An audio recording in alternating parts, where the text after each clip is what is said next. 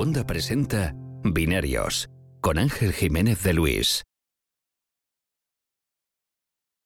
Ni un episodio de Binarios sin Alex Barredo para comentar la WWDC. Esto creo que fue el primer episodio que de Binarios fue fuiste tú conmigo hablando de WWDC. Desde entonces siempre ¿Ah, sí? intento que seas tú la, la persona que, que habla. Bueno, miento. Cuando mm, Sí, sí, el primer episodio de Binarios creo que fue por la WWDC de 2000, de hace cinco años, imagino. Sí, Y- madre mía. Y, y fuiste tú la- la- el invitado. Y, y desde entonces, cuando el evento es en Cupertino, si estamos todos los de prensa ahí y podemos Sí. organizarnos en el podcast estudio, lo grabamos ahí en directo, Qué pero no creo que guay. has venido tú. Eh, bueno, otro año que, que me lo pierdo, pero mira, tío, o sea, ya es que, Está muy que bien. no sé. Bueno, empieza a ser problemático. gracias, ¿eh? No, tío, no, gra- a ti, gracias a ti. Empieza a ser problemático porque como ya todos tenemos podcast, eh, eh, Pedro. Aznar, eh, Eduardo Arcos, Víctor. Abarca, eh, es como vamos a grabar un podcast todos juntos, pero ¿dónde lo publicamos? Entonces Claro. hemos hecho, hemos hecho fórmulas, ¿no? A veces lo publicamos en dos partes separadas, a veces simultáneamente todo, pero, pero empieza a ser un poco complicado. Sí, sí, sí, sí, Mm. sí, sí. Mucho podcaster, ¿eh? Empieza a haber muchos podcasters, y esto es como los youtubers. Y además nos invitamos unos a otros siempre, con lo cual es un poco. Es como la gran. Es como Marvel, tío. Es una cosa así, ¿no? Sí, Como el siempre- universo cinematográfico, mismos ¿cómo en películas diferentes. Exacto. ¿Qué tal todo? Muy bien, muy bien. Mucho calor. Imagino que no sé si mejor o peor que por allí, pero bueno, la verdad es que estamos sufriendo ya. Aquí, aquí todo bien. Por ahora todo bien. De hecho, creo que ya me dejan volver a España sin. ah, ya estoy vacunado, con lo cual ya me dejan volver a España sin hacerme pruebas y tal, con lo cual bien. A ver si, si a principios de julio me acerco a Madrid un tiempo. A Qué bueno, va la cosa. pues nos vemos. Pero por lo demás, eh, nada, semanita, semanita complicada, evidentemente. Bueno, sales de grabar un super episodio de Cupertino con cinco páginas de notas de podcast de, de la WWDC, así que yo creo que más que repetir todo lo que ya se ha dicho, en, no solamente en Cupertino, sino en 50.000 podcasts y artículos, eh, voy a poner de deberes para quien esté escuchando eso, que paren ahora si no han leído nada, lean los artículos que voy a referenciar en, en las notas del podcast para saber lo que se ha presentado, si no ha seguido lo que se ha presentado en la, en la WWDC, y entonces casi hablamos un poco de impresiones y de qué te ha parecido y de qué me ha parecido a mí. Pues perfecto, yo creo que lo mejor, ¿eh? Bueno, pues, eh, ¿qué te ha parecido? Eh, bien, bien, pero siempre, ¿sabes qué pasa? Que eh, cada año se me olvida. Tengo, digamos, una memoria a largo plazo reducida y cada año se me olvida que Apple va por su ritmo y que hay muchas cosas que, que yo y que otras personas, eh, no sé qué porcentaje de usuarios queremos, pero que claramente no, no las van a hacer. Creo que entonces nos vamos ilusionando según va pasando el año. Este año sí, este año van a poner el soporte para monitores externos bien en los iPad. Este año van a añadir no sé qué cosa al macOS. Este año los iPhone van a tener no sé cuál cosa. Y todos los años salimos un poco igual de, de golpeados en cierto sentido, ¿no? Pero en general yo creo que todas las novedades han sido más que suficientes para cumplir lo que, lo que se esperaba, que fuera una WWDC buena, y yo creo que lo ha sido. Creo que ha habido suficientes novedades mm, como para ameritarlo, ¿no? ¿Crees que el- esta es la primera WWDC que viene después de COVID? Porque aunque la primera, la otra, el año pasado no se celebró, digamos que justo había empezado la pandemia en ese momento y todavía la gente iba al trabajo y esas cosas durante el año anterior. Este es el primer año, digamos, en que los ingenieros de Apple han trabajado de forma remota y entonces lo que estamos viendo aquí, digamos, es, es un poco el resultado de eso. ¿Tú crees que ha influido en algo? Pues es difícil de decir. Es difícil de decir. Yo entiendo que. Bueno, eh, ¿cómo te puedo explicar? Entiendo que los empleados de Apple son suficientemente aptos como para que esto no les debe de afectar lo suficiente. De hecho, creo que Apple ahora a largo plazo les ha ofrecido trabajar como tres días en la oficina y dos días fuera. Algo así, o al revés, dos, tres, tres, dos. No, y 3, 2, bueno, 3, 2, sí. Sí, ha habido alguno que ha protestado por ahí, han hecho una carta, pero en general yo creo que es un, un buen método para gestionar un poco, eh, sacar este tipo de grandes proyectos adelante. Aunque si estás acostumbrado a las cosas y a las reuniones y a esa forma de organizarte, pues bueno. Yo creo que mm, si, si les ha afectado, no se ha notado. A no ser que hay alguna cosa que la presenten en la 15.1 de iPadOS o de. ¿Sabes lo que me refiero? Y digas, ah, bueno, pues sí, esto aquí les faltaban 3, 4 semanas para pulirlo y ahora ya nos lo, nos lo presentan en noviembre o cosas así, pero bueno. No sé, a mí la sensación es que me ha dejado un poco fría la conferencia comparado con otras anteriores. Eh, Y, sobre todo me ha, dejado un poco frío lo del iPad OS, ¿no? Y hablaremos con, calma de esto un poquito más adelante en el podcast, porque quiero empezar con FaceTime a lo mejor, por, seguir un poco la crónica de que siguieron ellos. Pero en general, la, sensación que tengo es esa, ¿no? Como que eh, esperaba un poquito más. No es que no haya cosas, hay un montón de anuncios, hay un montón de cosas interesantes. Hay, hay eh, iOS 15 y, MacOS Monterrey vienen cargados de cosas y funciones y, y algunos pasos que son curiosos, pero lo noto poco ambicioso, lo noto, no sé, un poco más frío que otros años. ¿eh? Y por eso digo que a lo mejor es por, por, este año que ha sido un poco diferente para cómo se trabaja internamente en Apple y a lo mejor eso ha pasado factura en cuanto a que, bueno, algunos proyectos más ambiciosos los han dejado pasar o los han pospuesto hasta el año que viene y lo que han hecho este año es centrarse en algunas cosas muy básicas y, oye, pues ir, tirando por ahí. Yo ya tengo la beta en todos sitios y estoy contento más o menos, ¿no? O sea, está bien, hay cosas buenas, pero, pero la sensación, y no sé si se hubiera solucionado anunciando hardware, si hubieran anunciado los nuevos MacBook Pro o una cosa así me mm, hubiera parecido mejor, pero, pero no yo, sé. Lo del iPad sí que lo comparto, pero yo a veces es que pienso que yo me subo mucho a la parra con lo que le pido al iPad Pro, ¿sabes? Es decir, eso es mi, principal diferencia. Pienso que el iPad Pro tiene un hardware que, es una cosa exageradamente potente y al final lo estoy aprovechando o se está aprovechando para tomar notas, para navegar, para hacer un poco de edición y poco más. Porque dice, no, es que puedes editar vídeo a una velocidad muchísimo mejor que en un Core i9 de Intel, no sé qué. Digo, vale, sí, pero en 13 pulgadas. Entonces, digo, si no me pones mejor el resto del soporte, los accesorios, el, pasar las fotos de las cámaras para aquellos que editen fotos de vídeo de cámara, etcétera, si no mejoras el flujo para que lo puedas hacer igual de rápido que en un, que en un Mac, de poco me sirva que exportarlo sea cinco veces más rápido, la verdad. Yo, creo que hay un poco de frustración con esto y, es comprensible. Al final están vendiendo un, iPad Pro que te está costando más que un, que un MacBook Air y el caso de uso eh, es más limitado, parece. Salvo que te dediques a ilustración, es que lo veo mucho más limitado. Con lo cual es como, tío, o sea, aquí falta falla algo, ¿no? O sea, no tiene mucho sentido. Y, siempre he sido un gran defensor del iPad como máquina de trabajo. Evidentemente para mí me sobra, porque lo que yo hago con el iPad es escribir. Entonces para eso está más que sobrado desde hace generaciones, desde el iPad 2 estoy trabajando con el iPad sin problemas. Pero entiendo que para el resto de la, de la gente es como, aquí falla algo, falta algo y no acaba de llegar. Entonces es como esa, esa frustración continua de, de, de, que no estamos viendo... Eh, yo, yo compro la idea de que no quieren hacer lo mismo que en el Mac, quieren hacer un camino diferente y hacerlo diferente pero tampoco les veo con ese, con, ese ímpetu como para hacerlo lo suficientemente rápido, ¿no? Van como muy lento y, las, los cambios son muy pequeños. No sé si, como dices tú, a lo mejor alguna de estas cosas vienen en 15.1, a lo mejor cuando saquen los nuevos iPad Pro le meten alguna cosa interesante, no sé. Quién sabe. Yo, hay cosas que, hay cosas que ya no sé si dejar de pedirlos. O sea, yo no sé en plan, eh, por ejemplo, multiusuario, multiusuario, mira, ¿lo vais a poner o, no? Porque no es una cosa que necesites a los ingenieros de Apple trabajando hasta las 4 de la mañana juntos en oficina para hacerlo. Es una cosa que la quitaron activamente, porque recordemos que esto venía de macOS, cuando lo pasaron a iOS lo quitaron, y decir, es una cosa que, en algún momento estuvo en alguna beta hace 15 años, pero eh, entiendo que no lo quieren poner.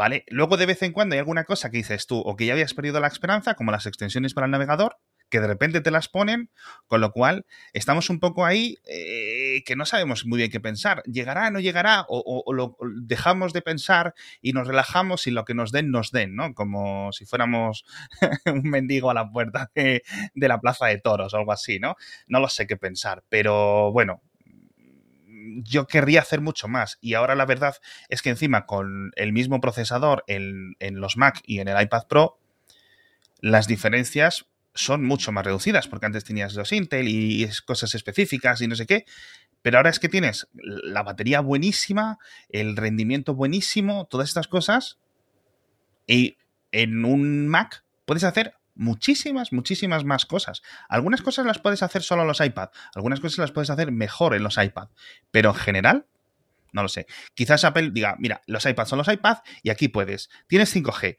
puedes, eh, tienes la pantalla táctil, puedes hacer esto. Si quieres un teclado se lo puedes poner, pero te lo vendemos sin teclado. Es decir, como aquí cosas digamos, grandes puntos, grandes elementos que van a estar en los iPads de aquí en adelante y otros que solo van a estar en el Mac de aquí en adelante, como las ventanas flotantes, multimonitor, etcétera. Muchos puertos, todo ese tipo de cosas. Pero me gustaría que Apple fuera claro y nos lo dijera. yo creo que lo, de, lo del soporte multiusuario da en el clavo. Es decir, al final es un tema de tío, dinos ya si lo vas a poner o no. Porque si nos dice que no lo pones, no hay problema. Sabemos que el producto a partir de ahora no lo tiene y ya lo consideramos así se acabó, no pasa nada. Pero no diciéndolo, te dan a entender, y que si, si, comparan esto con un ordenador, te dan a entender que tarde o temprano es algo que tiene que llegar porque no tiene sentido. Es decir, no te compras una máquina de 1.300 euros para usarla tú solo. Tiene que usarla el resto de la familia y a veces el soporte multiusuario es la forma mejor para conseguir eso, ¿no? Entonces, un poco, eh, no sé, es, es frustrante y, y uh, tampoco estoy cabreado, o sea, no quiero, no quiero parecer que oh, es que no ha sacado, pues da igual, al final y al cabo, o sea, cuando compras un producto tienes que comprarlo por lo que tiene en ese momento, no por lo que crees que va a tener, ¿no? Y eso creo que lo he dicho siempre con el iPad Pro sobre todo, sí. porque mucha gente ya, ya no es este año, de siempre, ¿no? Es como, bueno, el iPad Pro viene tal, bueno, eh, hay que considerarlo así, hay que considerar que puede crecer, que hay, que hay partes que uh -huh. van a seguir evolucionando, pero no cuentes con ello porque no sabes cuándo va a pasar. Exacto, exacto. Es, es un poco es un poco frustrante porque todos compramos una máquina para que nos dure 3, 4 años por lo menos, al menos en estos precios, y que luego la puedas eh, dejar o la puedas o puedas seguir. Es decir, yo estoy con un, con un mismo Mac 4, 7, 8 años sin ningún problema, ahí sigue vivo. Eh, tengo Macs más viejos que usan mis hijas constantemente todos los días, múltiples horas. Es decir, eso esperas de un Mac, ¿no? Y, y, y de un iPad Pro, etcétera. Pero, pero esperas, siempre tienes esa impresión. Dice, bueno, pero es que más que impresiones son como ilusiones. Y al final tenemos que pensar siempre cuáles son las cosas que queremos que añadan y cuáles son las cosas que creemos que van a añadir, porque pueden ser diferentes. Apple nunca te va a decir, no, no vamos a poner multiusuario. Igual que una vez dijo Steve Jobs, no, lo del, lo del stylus, esto no nos gusta. Y luego lo pusieron, obviamente. Apple ha hecho 180 toda su vida. ¿Vale? Incluso cuando te lo dice en público. Pero no suele decir realmente lo que va a hacer y menos lo que no va a hacer eh, pero estaría bien un poco de indicación, alguna pista en alguna entrevista de estas que hacen los ejecutivos de Apple, por ejemplo, que deje una frase suelta, por ejemplo, Safari en tvOS. Molaría, porque sería una fuente de distribución de aplicaciones eh, y multimedia para distribuirlas en, en tvOS. Yo ya creo que aquí no, no, no va a estar, ¿no? Pero bueno. No, llegado a este punto es muy raro que lo, que lo, que lo lleven. Y si lo llevan, lo llevarían de una forma un poco extraña, con lo cual hmm. no, no, va, no va a ser lo que quieres, ¿no? Digamos, sí, es el, que es exacto. el tema, ¿no? Así que, que, nada. Bueno, eh, hemos cumplido muy bien esto de no hablar del iPad ahora al principio, porque vamos a hablar después. Así que lo tacho ya de aquí de la lista y se acabó ventilada la frustración, quería hablar del, de, de, FaceTime, que creo que casi es lo que más gracia me ha hecho. No en serio, no, no de verdad. O sea, me ha hecho, he visto varias cosas que creo que son uh -huh. interesantes, pero FaceTime me ha gustado el cambio que le han dado. Sí, eh, yo creo que se esperaba. De hecho, al menos esto fue una de las pocas cosas que acertamos en el bingo mm, previo de la WWDC, casi por obvio. Es decir, la, la, propia gente de Apple este año se ha dado cuenta de lo limitado que era FaceTime. Cuando lo han tenido que usar para sus reuniones, han dicho, ostras, tú, ¿cómo molaría tal? ¿no? Bueno, o, de, de, entrada, de Apple no utiliza FaceTime en Exacto. reuniones. Bueno, pero algunas cosas creo... Cisco WebEx. O sea, ya con eso Exacto. todo. Tienen que estar combinando las cosas. Y WebEx no es precisamente malo, pero, pero bueno, el hecho de que tengan que usar una opción externa yo creo que les ha hecho tener que pensar, ¿no? En cómo vive la gente. Sí, no, Webex es, es, puestos a elegir cosas, Webex es bastante malo. Entiendo que a nivel corporativo soluciona muchas cosas y a lo mejor uh -huh. por eso lo utilizan, ¿no? Grandes compañías a lo mejor no tienen la flexibilidad de decir, bueno, vamos a usar Zoom o lo que sea, ¿no? Sí. Eh, entonces, bueno, pues es lo que es lo que tenían, porque imagino que lo, es lo que tenían ya instalado cuando empezó todo esto. Pero, uh -huh. pero tampoco creo que FaceTime le hayan añadido lo suficiente como para dejar de usar Webex internamente. Es decir, eh, FaceTime ahora viene mucho más cargado y tiene muchas más cosas, pero no, no es el, la alternativa ideal a estas cosas. Te puede suplir Zoom en casos muy concretos, ahora uh -huh. con lo de compartir pantalla, pero va a ser eh, bastante, bastante limitado, yo creo, comparado con otras soluciones, ¿no? Porque, por ejemplo, esto no, no, tiene una forma de grabar la sesión, cosas así que, que estos otros software sí te dan, ¿no? Eh, está muy bien, está bien que ahora puedes eh, acceder desde Android, desde Windows, pero también ves por web, con lo cual muchas funciones no van a estar. O sea, olvídate lo de compartir pantalla si eres tú el que está con Android en, en, en Internet, ¿no? Exacto. Entonces, no, es, es, hay como, hay como un avance lógico, que creo que está bien, pero bueno, es más, yo creo que sigue siendo más llegar al consumidor doméstico, no, no ninguna aplicación profesional. Eh, y la parte más, digamos, interesante de todo esto nuevo, que yo creo que no lo va a usar nadie, pero bueno, es curioso, es lo de compartir eh, escucha compartida y visión compartida, ¿no? De ver una película juntos. Que yo sigo pensando, ¿esto ha pasado? ¿Esto pasa? ¿Lo hace la gente? No sé. Esto lo hace un montón la gente, sobre todo generaciones más jóvenes. Eh, mi mujer lo hace con sus amigas. Mi mujer creo que amigas en España tiene como tres, amigas fuera de España tiene como 200 millones. O sea, mm, cuando mi mujer siempre se, este, tiene un poco de frustración y me dice, Joder, cuando mis amigas están vivas, yo estoy durmiendo, tal, no sé qué. Y hace un montón de esto, pero constantemente. Y sí se, sí se usa y lo de compartir, por ejemplo, cosas como Twitch, poder compartirlo a través de FaceTime y tener ahí tu cara y la de tus amigos, esto es una pasada, es una delicia. Imagino que Netflix se acabará subiendo al carro cuando implementen el API. Yo entiendo que, no hay ningún motivo para no hacerlo. de Netflix con esto, tío, es que me tienen. Sí, a Spotify también le pasa, ¿verdad? Mm. Bueno, yo entiendo, o sea, la reticencia de Spotify la entiendo un poco más, ¿vale? Eh, bueno, a lo mejor no, a lo mejor ya es un poco igual. Antes es que no, Apple TV Plus no estaba, con lo cual era como, ¿por qué Netflix no se sube al carro con estas cosas, no? Eh, pero, pero la reticencia de, Netflix me cuesta un poquito, mientras que Apple Music y Spotify ya estaban compitiendo.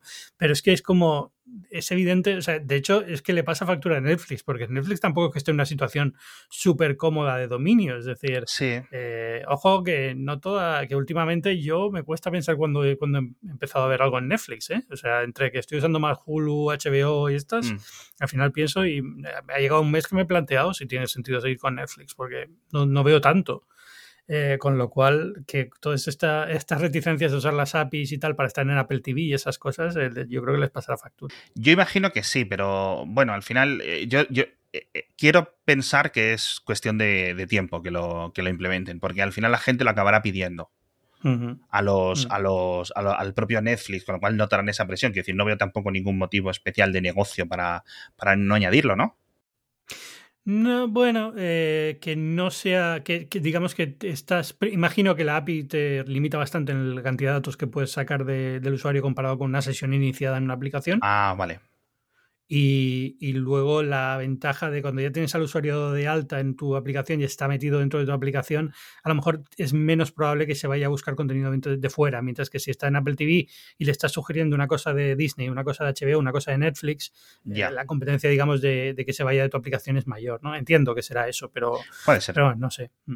Pero vamos, eh, esto de compartir, eh, por eso te preguntaba, pues que sinceramente, yo es que no, nunca he visto un caso de esto, o sea, a lo mejor si, si los cuatro amigotes que estamos en el grupo de Telegram hablando de cine, me dices, oye Ángel, vamos a vernos una película ahora todos juntos, pues lo puedo entender, pero al mismo tiempo creo que no sería lo lógico. Es decir, casi lo lógico es, este fin de semana nos vemos una película y el lunes ya lo hablamos, ¿no? Pero puede ser generacional, como dices tú, y las nuevas generaciones, yo estoy simplemente ya, yo soy un boomer total. Ya nos boomerizamos, Nos hemos boomerizado completamente. Pero bueno, bien. O sea, decir, eh, lo que me gusta de FaceTime sobre todo es eh, que, bueno, le han dado un lavado de cara también a la aplicación, que por ejemplo para las llamadas grupales era un horror de las ventanas flotantes estas que tenían. Yo eso nunca lo he entendido. Nunca lo he entendido, pero bueno. Mm, yo creo que es la típica cosa que en reuniones de Apple quedó muy bien y el grupo de interfaces gráficas dijo, sí, es una maravilla, es el Wishmical y Magical y no sé qué. Y, de repente uno dijo, mira, tíos, pon, una matriz con los seis personas que están hablando en plan la tribu de los Brady, que es lo que la gente quiere y se acabó. Sí, ah. tal cual. En fin. Eh, Safari, yo creo que lo mejor, o una de las mejores cosas, ¿no? Todo el cambio de interfaz, eh, yo creo que muy disfrutable. Oh, yo estoy con el Safari ahora en el iPhone, que ahora tiene la barra debajo, y cuesta un ratito, ¿eh? Te cuesta darte que ha cambiado el sitio de la, de la, barra. Y es raro cuando pasas del iPad al iPhone o del iPhone al, Mac, porque cambia de nuevo la... Es, es una decisión un poco, o sea, lo entiendo, es más cómodo porque normalmente cuando coges el teléfono no puedes tocar la parte de arriba si no lo coges con las dos manos o algo, es más complicado cambiar la, dirección y eso cuando estás usándolo con una sola mano, pero, pero es, eh, es, un cambio al que te tienes que acostumbrar porque estás muy acostumbrado a que la barra de direcciones esté arriba, no abajo. Pero bueno, con el navegador está muy bien. Eh, no, he, no, he, probado todavía si algo ha cambiado en cuanto a soporte de tecnologías eh, digamos, un poco más avanzadas, que es lo que Safari siempre va un poco por detrás, ¿no? De, de WebRTC y todas estas. Pues lo debería de mirar, este, lo tenemos que mirar. ¿Sabes esa página que es el Can I Use no sé cuántos? canIuse.com o algo así? Que esa es mm. una guía de referencia fantástica para este tipo de cosas. O sea que... Sí, y aquí también hay una parte que no es de Apple, que es que las empresas que, te, que hacen el te identifican el navegador y ya te dicen de entrada que Safari no, y es como, venga, sí que puedes, o sea, no seas idiota, o sea, le cambias el user agent y la página funciona con Stadia y estas cosas funcionan exactamente igual, Eh, sin problema ninguno. sí. Eh, Yo creo que es, es suficientemente potente Safari hoy en día, ¿eh? No, no le veo ningún, ninguna cosa específicamente rara que no, que no haya. No, siempre hay alguna cosa extraña. Por ejemplo, ahora estoy grabando este podcast con Zencaster y tengo que usar Chromecast, porque tengo que usar Cierto, Chromecast, vale. tengo que usar Chrome, porque Safari todavía hay, hay algo en Safari que no acaba de funcionar con esto. Entonces, eh, siempre pido que a ver si en algún momento se abre la, la- la- o a Zencaster o a, de hecho llevo un tiempo pensando en hacerme una, una aplicación de Electron con Zencaster, con Zencaster para usarlo como una aplicación independiente porque solo utilizo Chrome para esto y nada más. ¿no? Es un Ah, pues mira. Un poco absurdo. Pero bueno, a ver si, si esto cambia un poquito. De, relacionado con esto está lo de iCloud Plus. A mí me gusta mucho, tío. Yo Mira, creo que me toca un poco las narices que no hayan cambiado los tiers, los, el- Sí. la cantidad de espacio gratis. ¿Tú, tú, tú quieres, lo, ¿te refieres a lo gratis de pequeñito, el cinco- los 5 gigas? A todo. O sea, yo creo que esto habría sido un momento para, primero, 5, por Cinco lo no. menos, aunque solo sea de cara a la galería, doblalo, ¿sabes? Aunque sea, es igual de absurdo, porque 10 gigas siguen siendo muy pocos hoy en día. Ya, Pero por lo menos te da la sensación de que la idea que tienes es que poco a poco va a ir creciendo, ¿no?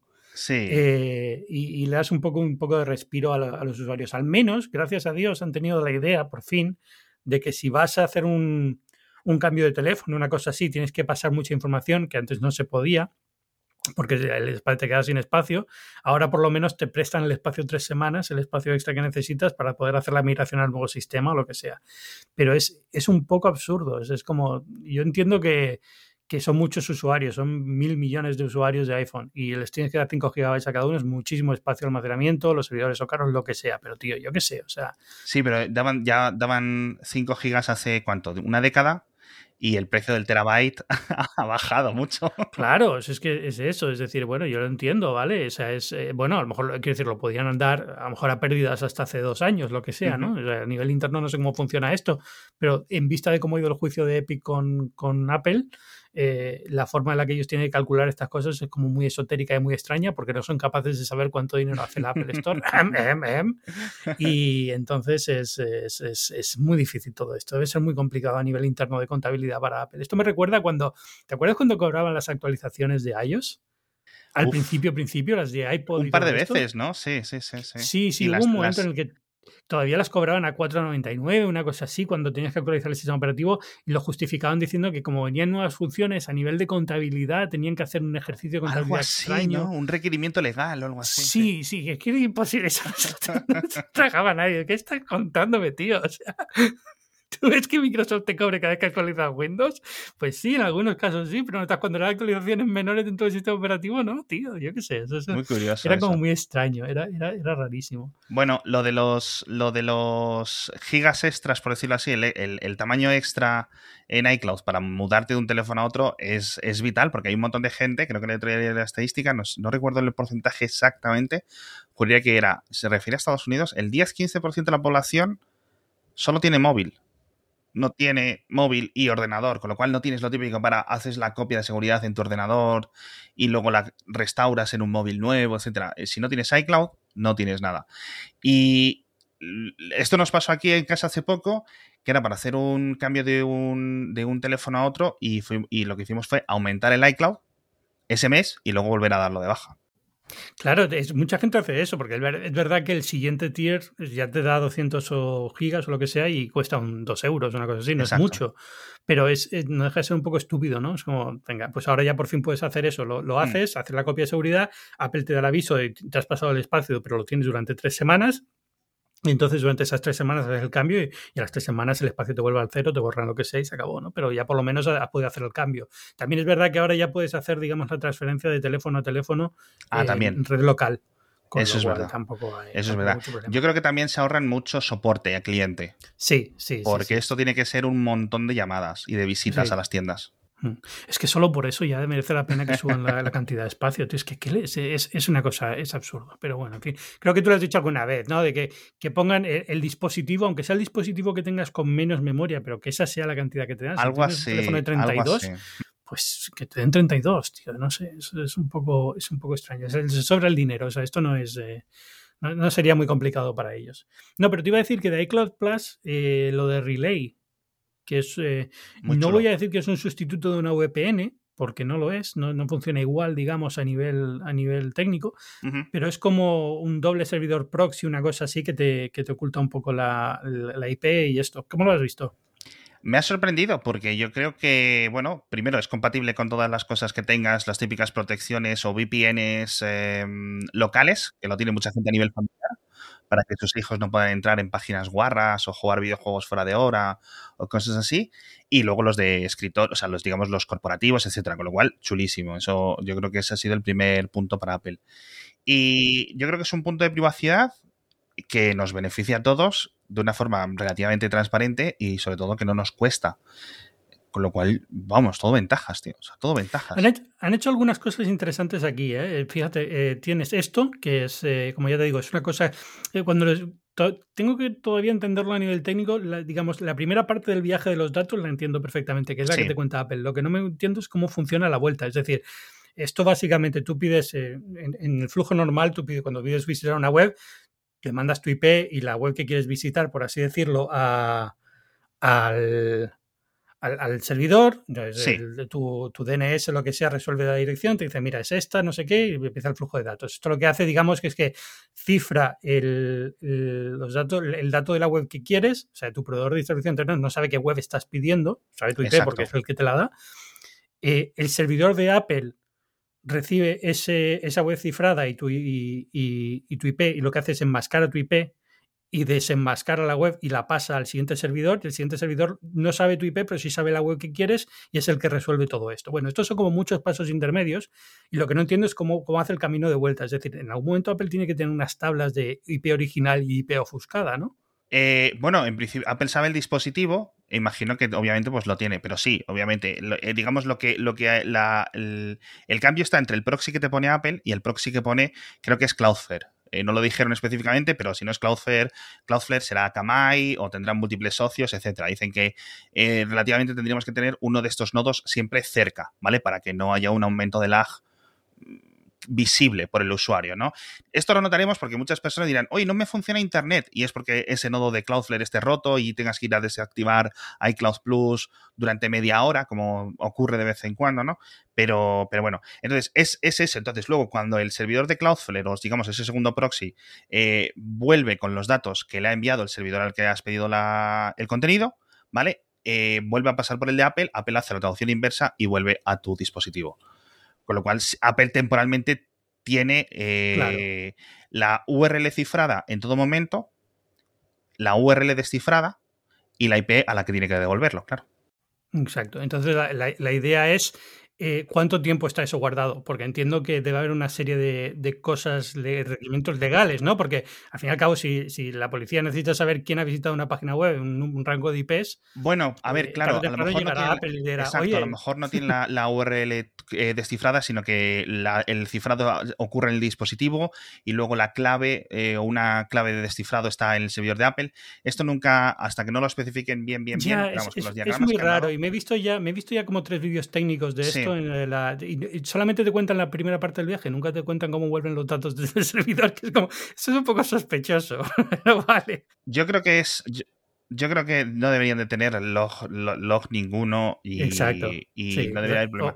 O, temporal, pero sí, debería haber una, una, fórmula. Pero bueno, eh, me parece bien, o sea, quitando que esto mm, son muchos pasos intermedios, ralentizar algo, al fin y al cabo es algo que puedes activar o desactivar si no quieres, ¿vale? Pero, pero que eh, me parece interesante como algo que dan gratis a la gente, porque deja de ser una fórmula de, si no quieres una VPN, que deja de ser algo más complicado y más, más complejo técnicamente, pues bueno, pues esto te da una protección bastante razonable dentro de lo que... Lo, lo bueno de esto es que vamos a pasar a compartir un montón de personas que, digamos, estemos viviendo cerca una IP de salida eh, muy similar porque saldremos casi todos a través del mismo centro de datos, no sé si puedes hacer una aproximación por barrios o lo que sea, ¿no?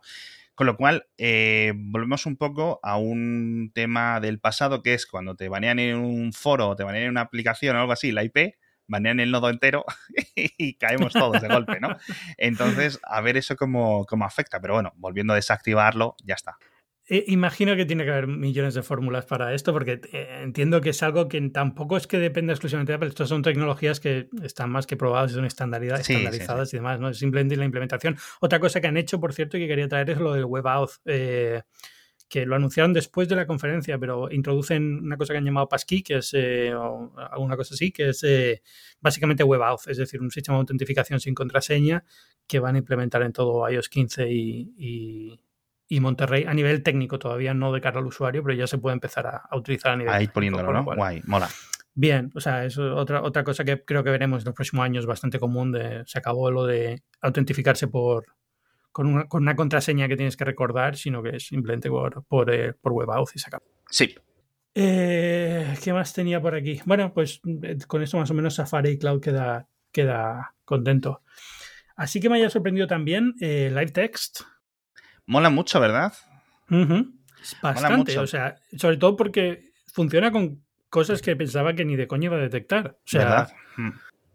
Sí, y lo hace en el dispositivo, que eso siempre, pues, hombre, dice mucho de la potencia del dispositivo, que hay algunas funciones de, Google Lens que se hacen fuera, que está guay, pero si lo hace tu dispositivo, pues siempre va más rápido. Así que en ese sentido, tecnología que está bastante mágica. Y yo creo que la forma en la que la ha implementado en la propia cámara es más evidente para el usuario que Google Lens. Yo creo que mucha gente tiene Google Lens en su Samsung o en su Xiaomi o en su Pixel, etcétera, y no, y no sabe que existe. No lo abre. Sí. Mm. Google Lens también te permite, sí, creo que sí, escanear las fotos que ya tienes eh, sacadas con el Creo que sí, sí. Sí, sí, sí, sí, sí. Sí, pero es todo en servidor. No, está bien, lo, he estado probando un poco, casi lo he probado más con razas de perro y esas cosas que otra cosa, pero, pero bien, funciona, funciona bastante chulo. O sea, es lo que esperaba. Qué bueno. O sea que, bastante, bastante sorprendente ahí. Eh, notificaciones. Yo ahí estoy un poco. No, a mí eso, y lo del focus y, la, y todo eso tampoco te creas que me, interesa mucho. Seguramente que hay gente que.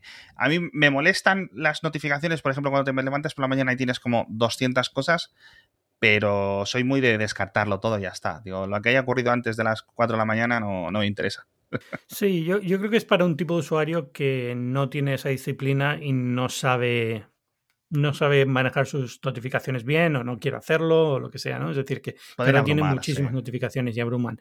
Porque eh, en mi caso, por ejemplo, también es un poco lo mismo y es que es muy, muy rara la aplicación a la que tiene notificaciones. Es que ni, ni WhatsApp tiene mis notificaciones. O sea, cuando veo que tiene el iconito veo quién me ha escrito, pero que nadie espere que me llegue la notificación y me interrumpa, ¿no? Claro. Pero, pero bueno, entiendo, o sea, entiendo que el concepto puede estar bien, pero mi sensación es que la gente no suele si no es, si funciona realmente con, una forma en la que ellos mismos detectan, el teléfono mismo te dice, bueno, yo creo que cuando estás trabajando estas son las aplicaciones que no quieres que te molesten, vale. Pero como tengas que estar tú diseñando tres tipos de estado, con qué notificaciones tienen que tener y tal, es para un grupo muy, muy pequeño de usuarios. O sea, no, justifica el tiempo que le dedicaron en la conferencia, que fue una barbaridad lo de Focus. Eh, pues no sé cómo decirlo. Esto al final, sí, es cierto que a lo mejor lo usan 2, 3, 4, 5%, me lo invento, ¿no? De los usuarios. Pero bueno, es ponerte, echarle media horita y luego ya lo tienes un poco más configurado. Sobre todo aquellos que realmente eh, sí te afecta y, y sí quieres en tu día a día tenerlo un poco así es un poco un sistema de usuarios, como decíamos antes, ¿no? Pero la versión un poco súper cutre. Te puedes hacer el del trabajo y el de, y el de casa y así tenéis dos, dos fuentes, ¿no? Dos pantallas de inicio diferentes y cosas así, pero bueno. Yo lo, vi como algo que no sé si es que lo he entendido mal o qué, pero eso es la típica cosa que yo tampoco nunca, o sea, yo nunca he cambiado el estado de WhatsApp, por, ejemplo, o sea, eso me ocurre. Y no, no suelo ser una persona muy dada a cambiar estados en ninguna de las aplicaciones que tengo, las que lo soportan, ¿no? En Slack o lo que sea. Con lo cual es como, mira, o sea, si, si no te contesto es porque estoy trabajando hasta la idea, ¿no? Y, Exacto. si no tengo notificación, si no activo notificaciones no las activo nunca, esté con tiempo libre o esté trabajando. Con lo cual, no, a mí no me afecta, pero tampoco quiero decir que no sea útil, simplemente que creo que no es, no es una cosa tan revolucionaria como para dedicarle la cantidad de tiempo que le dedicaron durante la conferencia. ¿Tanto fue? Yo, a lo mejor es que me estaba hablando con la gente del chat. Tengo la sensación de que sí. Bueno, puede ser, puede ser que estaba aburrido. ¿Qué tal en Twitch, por cierto, con esto de la transmisión en directo?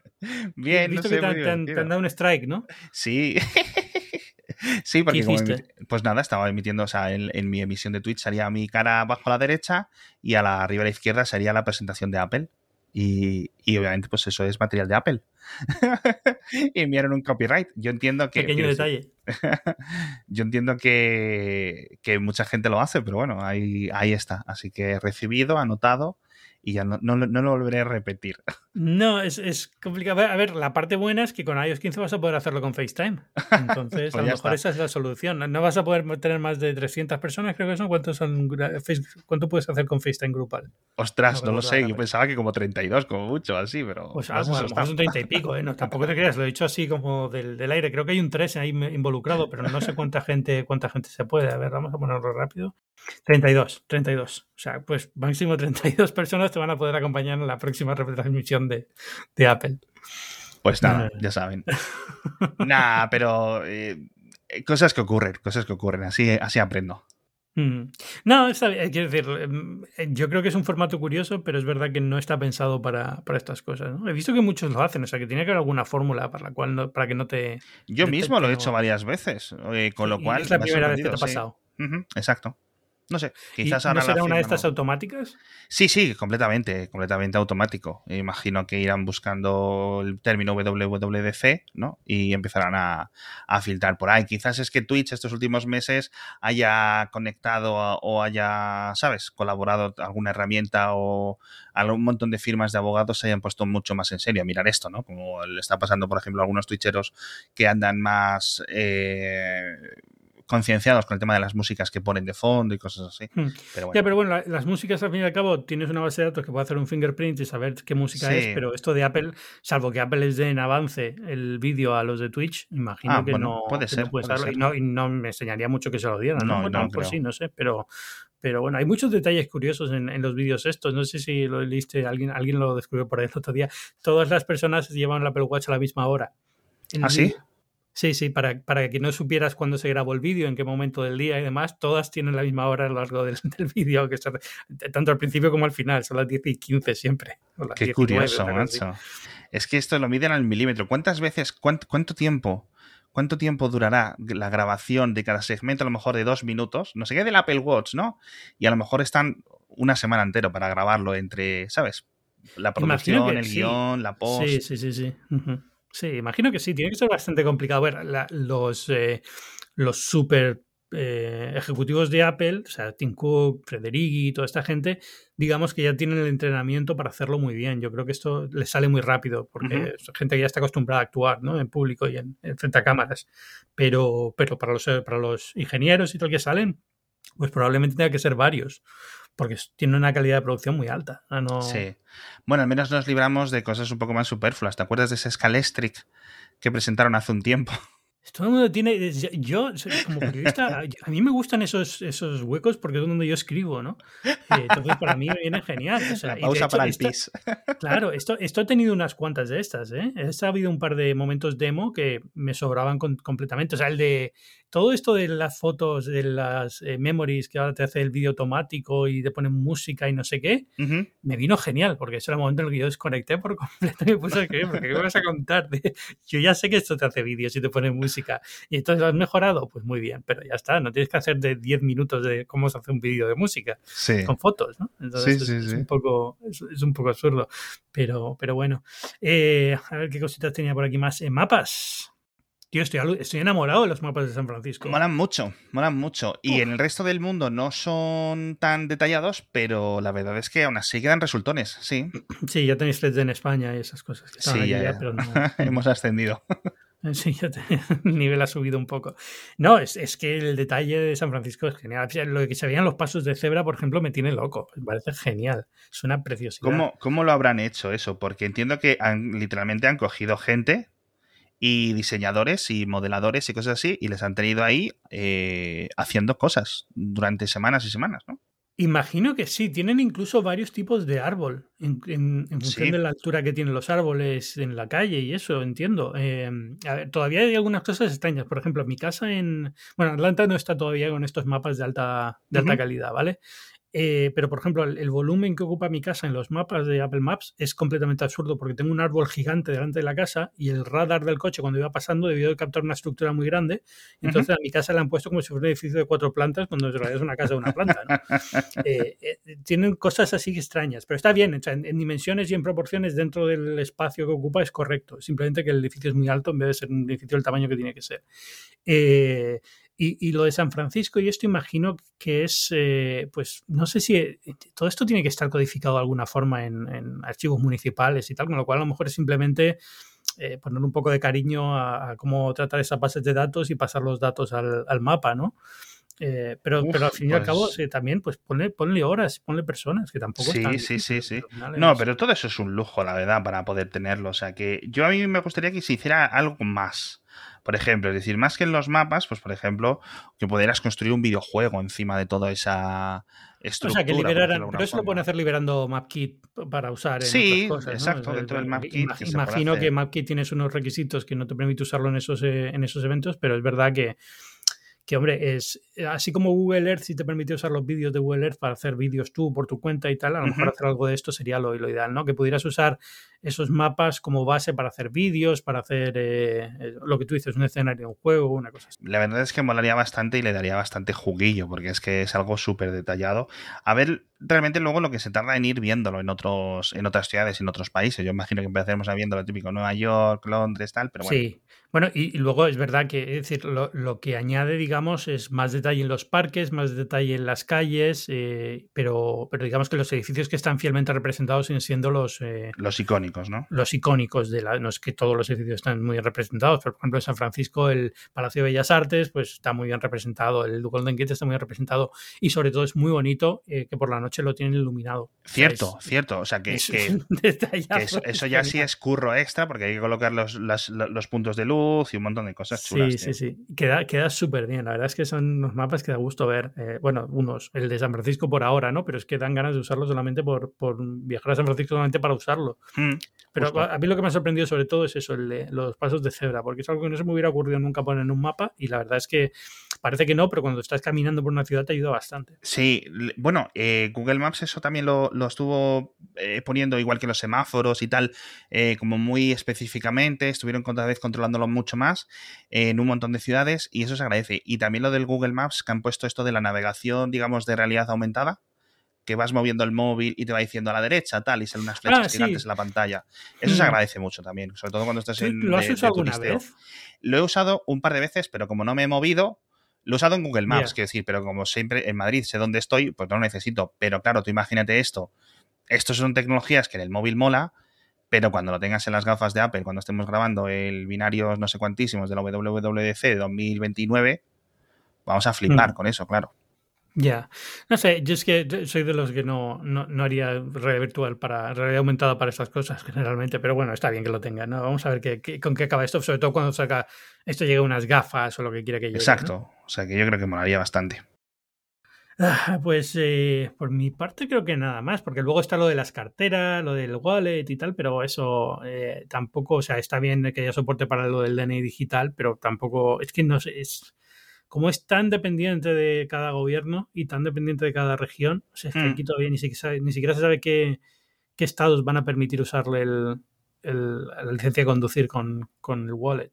Sí, a ver, yo se imagino que si van abriéndolo poco a poco, yo entiendo que, se irán sumando cada vez más, países o más mm, zonas o lo que necesites. Eh, Argentina, España, México, todos estos países que van poniendo una aplicación para tener el carnet de conducir o para tener el DNI o algunas zonas que a lo mejor tienes las tarjetas sanitarias o del seguro y todas estas cosas que se pueden ir añadiendo al wallet, eh, está guay. Llegará un momento en que, bueno, quizás tú ya lo hayas llegado a ese momento hace mucho tiempo de tener el wallet lleno de tickets, lleno de mm, tarjetas visita, tarjeta regalo y cosas así. Y habrá que mejorar un poco la interfaz, ¿no? Pero de momento... Sí, sí, por ahora ya empieza a ser un poquito complicada, sobre todo cuando tienes que acceder a tarjetas de fidelización. Sí, las de embarque y cosas así, fíjate, acabo de abrirlo yo. Al final tampoco tienes cuatro o cinco a lo mejor, si tienes muchas, tampoco es que vayas a tener muchísimas tarjetas de crédito, ¿no? Pero cuando tienes que ir a la, eso, la tarjeta de embarque, de repente está metida con el ticket de no sé qué, con, el, con la fidelización del supermercado y al final acabas teniendo un montón y es difícil encontrarlas. Sí, yo estoy viendo que tengo tickets en, en el wallet de 2019 aún sea bueno, que puedes ir borrando, ¿eh? que ir no te cobran por borrarlo. Mira, una cosa que es absurdo que no tengan es que detecta automáticamente cuando un ticket ya ha vencido y lo borre o lo ponga en un sitio aparte, porque es un poco Exacto, extraño, ¿no? ese Entonces, tipo de cosas, ese tipo de cosas, o que diferencie por algún tipo, tip- ¿sabes? Por tipos de categorías y cosas así, pero bueno, o las por ubicación, o no sé, alguna forma. Bueno, para quitar, ya queda poquito, no quiero quitarle mucho más tiempo. ¿Algo que hayas echado en falta? Hombre, yo he hecho en falta muchas cosas, como contábamos del iPhone, eh, perdón, del iPad. En el iPhone tampoco mucho, porque al iPhone tampoco le veo ya cosas muy obvias que le falten. Quizás hubiera aprovechado, siendo Apple y siendo el evento de desarrolladores, para dirigirme a mi comunidad de desarrolladores, que son al final los que han levantado la empresa junto con la propia compañía, ¿no? Los que han estado haciendo aplicaciones para los Mac desde hace 300 años, los que han hecho el iPhone algo tan chulo como es hoy en día y, y cosas así. Entonces, eh, a la vista de todos los juicios y todas las investigaciones, porque no es, no es que no es Epic, ¿sabes? Es que no, es sí, un es friki, es que Europa, no es, sí. no es Barco Arment, es que no son tres locos pidiendo una cosa. Es que tienes las tres grandes potencias del mundo soplándote en la nuca, diciéndote que qué pasa con tu casa y Apple ignorándolo como si no ocurriera nada, tío. O sea, Sí, ah, va- vamos a ver quién queda lo de Epic. Vamos a ver, también es verdad que es un que la gente que protesta es la que más se escucha, ¿no? Como suele pasar en estas sí. cosas, ¿no? Es decir, creo que Ben Bajarin el otro día compartió un estudio y como el 50 y algo por ciento de los pequeños desarrolladores está muy contento con la App Store y no tiene ningún problema con Apple. Entonces, Sí, porque si eres, tío, yo creo, claro, si eres pequeño, más allá del dinero y de las libertades que te permiten para qué cosas puedes poner en la, en la tienda y qué cosas no. Pero al final, eh, yo creo que sigue siendo buen dinero, lo que pasa es que podría ser un poco más. Lo comentaba la gente de Omni. Decía, es que con, si, si nos reducen del 30 al 15, podemos contratar cuatro personas más o cinco personas más. Y eso se va a convertir en mejores aplicaciones para Apple, para tener en su tienda, con lo cual se va a convertir en más iPads vendidos y más cosas así. A mí, lo he comentado muchas veces, eh, es Epic al final, en, en muchas ocasiones, la que está llevando toda esta pelea y eh, más o menos justa, ¿no? A mí que Epic le cobren las gemas al 30% me da absolutamente igual. Absolutamente igual. A mí lo que me molesta más es casos como Spotify o casos para eh, desarrolladores pequeños o sobre todo las lo- que Apple haga o que diga qué aplicaciones puedes publicar y cuáles no. No, no es por tanto, pero a lo mejor cosas cripto, pues a lo mejor estaría bien ir, empezando a tenerlas o diferentes navegadores. Hemos tardado un montón de años en tener un montón de funciones que era pues que simplemente Apple no las dejaba tener en su en la App Store y creo que los usuarios merecen un poco más de flexibilidad, sobre todo porque es que serían mejores dispositivos con esas aplicaciones, ¿no? Sí, la, cuestión aquí es eh, cuándo lo dices y cómo lo dices. Es decir, esto no lo van a. A lo mejor hubiera sido un detalle que dijeran algo durante la presentación, pero la presentación yo creo que no es el momento, sino a lo mejor el State of the Union, una cosa así, un poco más tarde, sería el momento para hacer ese tipo de, de cosas. ¿no? Yo De creo que quizás estén esperando a ver qué dice la jueza. Básicamente es eso, yo creo, porque no hay jurisprudencia en, todo, en torno a esto. Entonces están esperando un poco a ver qué pasa con el juicio de Epic, porque eso digamos que les da un marco de referencia para actuar a partir de ahí. Si tienen que hacer eh, eh, disculpas públicas en base a lo de Epic, si tienen que cambiar los porcentajes, lo que tú dices es cierto. Eh, justo yo creo que Epic ha sido el peor el peor Sí. caso que podía hacer esto porque queda muy frívolo, ¿no? Es decir, mi moneda virtual que me la invento de ningún sitio tiene un 30% de descuento. Pues tío, haz, tú, haz, haz más moneda virtual, yo qué sé, te cuesta cero. ¿no? O sea, es, es como, estás, estás diciendo que de tu impresora mágica de dinero, esta persona se quiere quedar un poco, imprime más dinero, yo qué sé. o sea, Sí. nadie- no, que, nadie, que ningún cripto no se escriba, por favor, con esto de imprimir dinero. Pero, pero entiendes lo que te digo, ¿no? Es como, es justo a lo mejor Spotify tenía más sentido, ¿no? Decir, oye, yo no puedo mantener mi negocio en las mismas condiciones porque este señor me está cobrando un 30% y ellos tienen un competidor directo mío que no y tiene encima tienen un competidor, exacto. O sea, es que al final Eso es, es un caso más serio. es, eh, es todo. Y un punto fuerte lo siguen teniendo ahora pues los de los videojuegos y con los Xcloud y los ¿Ves? y tal. Eso, si me, si me preguntas qué, qué he hecho yo en falta, me hubiera gustado más algo en esa dirección, ¿no? Es decir, eh, está cambiando el modelo de los videojuegos de distribución, el, el cloud y demás. eh, ¿qué, ¿Cuál es tu plan para esto, Apple? O sea, ¿qué, qué, ¿cómo lo ves? Porque mm, le falta algo todavía a la App Store para poder estar en este mundo. Y estas soluciones que le están dando a Microsoft y tal son parches que no van a ningún lado. No, pero bueno, al menos puedes usarlo, que hace dos o tres meses ni podías jugar a Stadia, pero bueno, algo es algo, Sí. algo es algo, poco sí. a poco. Mm. Pero, pero bueno, me hubiera gustado ver algo más, me hubiera gustado ver algo más en servicios, ver que querían algo más. Aunque yo creo que lo de servicios ahora lo han separado un poco y lo lanzan más adelante, ¿no? Con el iPhone y esas cosas. Pues puede ser, a lo mejor todo esto que no hemos hablado antes de iCloud, de los límites y tal, se esperan al nuevo iPhone para decir algo. No, ves, eso lo veo, lo veo más, eh, relacionado con, con, con sí, sí.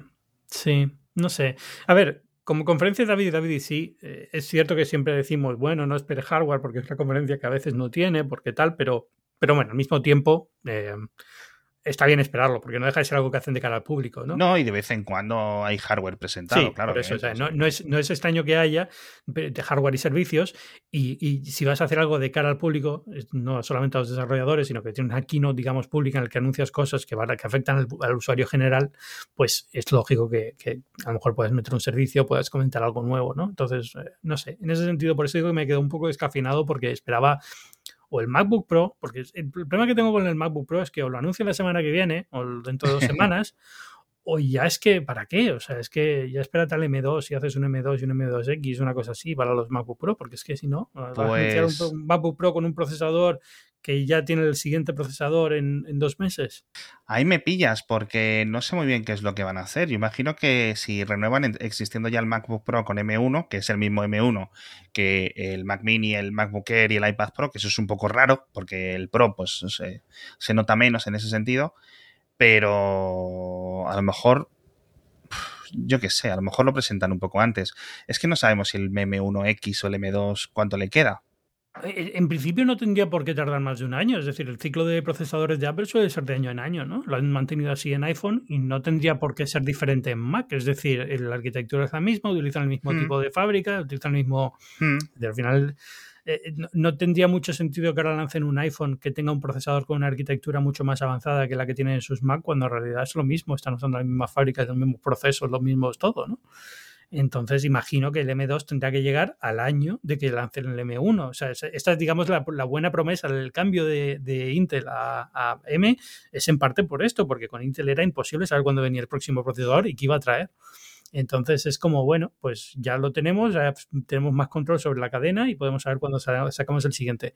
Hombre, a lo mejor no van a un año justo y van a año y medio, bueno, pero. Pero que tengan ellos el control y que puedan ir más o menos ellos clarificando, claro. No, no hay ningún motivo por el cual no tengan que lanzar un M2 al mismo tiempo, o sea, en noviembre, cuando lanzar el año de haber lanzado el M1.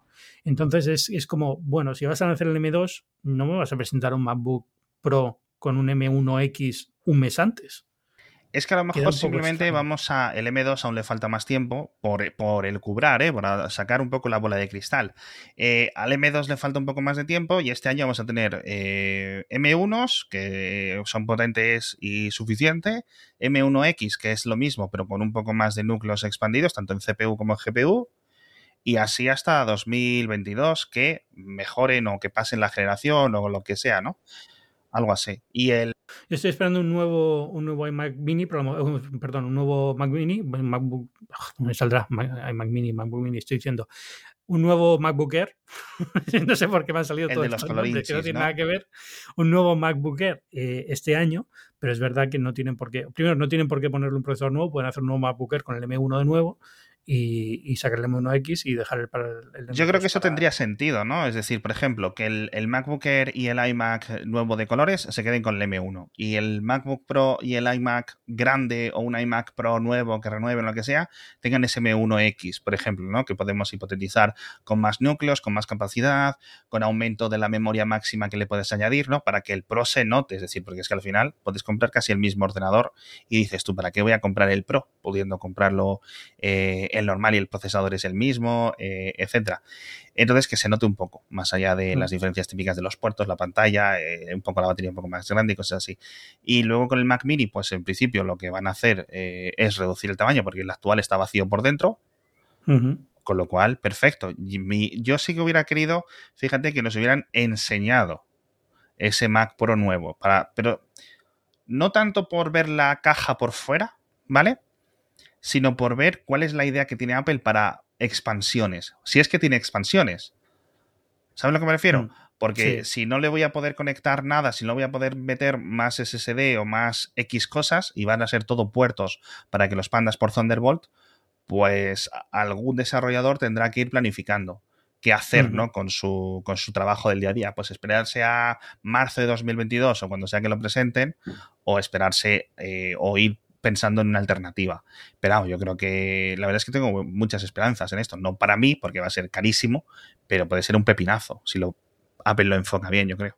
Sí, no, el, Pro va a salir muy bien, o sea, y los MacBook Pro también van a salir muy bien. Primero porque son ordenadores que, digamos, corrigen muchos, muchas quejas de los anteriores. El Touch Bar, el eh, la ausencia de HDMI o de, o de MagSafe o de mm. tarjetas SD, cosas así que digamos que están rumoreados, saben que van a venir, pero que están ahí un poco en el aire y estamos esperando verlo, pero el, el típico ordenador que todo el mundo va a decir por fin, eh, eh ah, igual que pasó con el, con el MacBook Air, ¿no? Por fin Apple ha hecho un ordenador que vuelve a merecer la pena comprar sobre la marcha y recomendar desde el día 1 sin problema ninguno, no te preocupes y tal. Con lo cual, es, para ellos va a, ser un, va a ser un año en el que van a vender Macs como churros en general este. Sí, bueno, ya 2020 han acabado en récord, 2021 siguen en récords, cada vez venden más Macs, nunca, nunca Apple había vendido tantísimo y, y les va a venir muy bien, vamos, están creciendo como si no hubiera competencia, con lo cual perfecto para ellos y la verdad es que con esos MacBook Air, con ese procesador, a esos precios, se hace muy difícil recomendar. O sea, si me buscas un portátil de 500 euros, pues no puedo, pero es muy difícil recomendar algo con Windows en ese entorno de los 900, a los que quieras videojuegos muy específicamente o quieres alguna locura.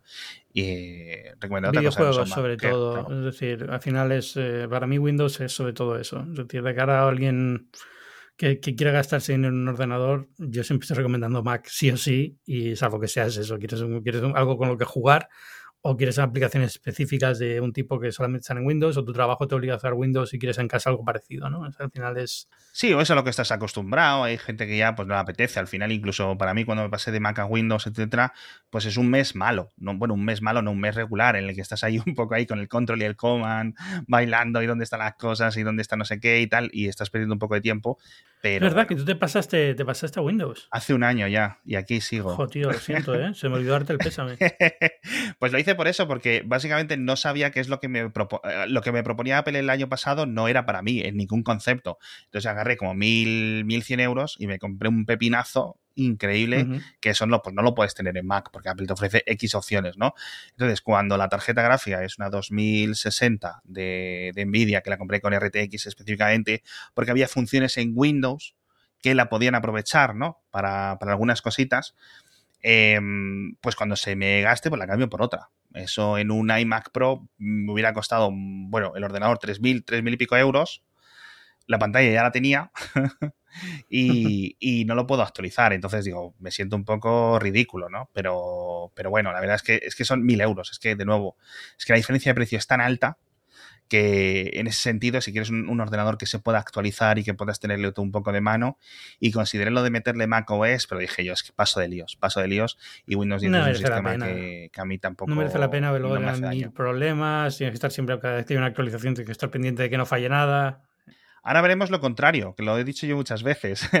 veremos mucha gente comprándose Windows y emulando, o sea, comprándose Mac y emulando Windows eh, para, poder tener un Windows 10 súper rápido con súper batería, mucho más. A ver qué pasa. bueno, a ver qué anuncia Windows ahora a finales de mes, que lanzan el nuevo. Bueno, anuncian el nuevo. A ver cómo lo llaman. no sé, lo de Windows 11 yo no me lo acabo de creer, pero bueno. ¿Por qué no? Sí, hombre, yo creo que ya es hora de cambiar Windows 10, ¿eh? Llevan ya un, tiempo y vamos, yo creo que no es vender. Necesitan darle un, giro general a Windows así grande. Sí, bueno, dicen que siempre ayuda cuando hay un cambio de sistema operativo que ayuda a las ventas, con lo cual los socios a lo mejor le presionan un poco por ahí, ¿no? Sí, Ya, yo creo que ya menos, eso era más antes, ¿no? Pero, pero sí que ayuda ayuda a varias cosas. También ayuda a que la gente actualice sus sistemas, ¿no? La, gente que tiene un ordenador que puede tener la nueva versión de Windows se, ponga las pilas y no esté con una versión de hace tres, años. Sí, eso puede ser. Solo eso, puede ser. Bueno, Alex, muchísimas gracias por venir a este programa. Las, las gracias las que tú tienes y todas las veces que me pidas, ya sabes que voy a estar. Bueno, lo que dije al principio del programa sigue siendo válido. Eh, en vez de escuchar esto, tenéis que escuchar esto casi como un complemento al, al Cupertino de esta semana. El Cupertino, que es el Cupertino Supertino, es el podcast de, ¿Sabes que le llaman Supertino los empleados de Apple a Cupertino? ¿Anda y eso? E, en plan irónico, porque es un, lugar horroroso. O sea, Cupertino es como es la muerte, es, como el suburbio más suburbio que tú puedas imaginar. No hay nada, es súper aburrido. a nivel irónico de Supertino. No sabía, no sabía para nada, tío. Qué locura. Así que nada. Pues ahí, y bueno, por supuesto, Mixio, podcast imprescindible de, tecnología diario, eh, newsletter también imprescindible, Elon, sobre Elon Musk y todas sus muscadas. Y, nada más. Eso es. Gracias por venir. Y a la audiencia, pues ya sabes, soy Ángel Jiménez de Luis. Esto es Binarios, un podcast de tecnología semanal más o menos. Eh, y podéis leerme en el mundo, podéis leerme en la web, en binarios.fm, podéis leerme sobre todo en Twitter en arroba Ángel Jiménez y nos escuchamos la semana que viene. Chao. Chao.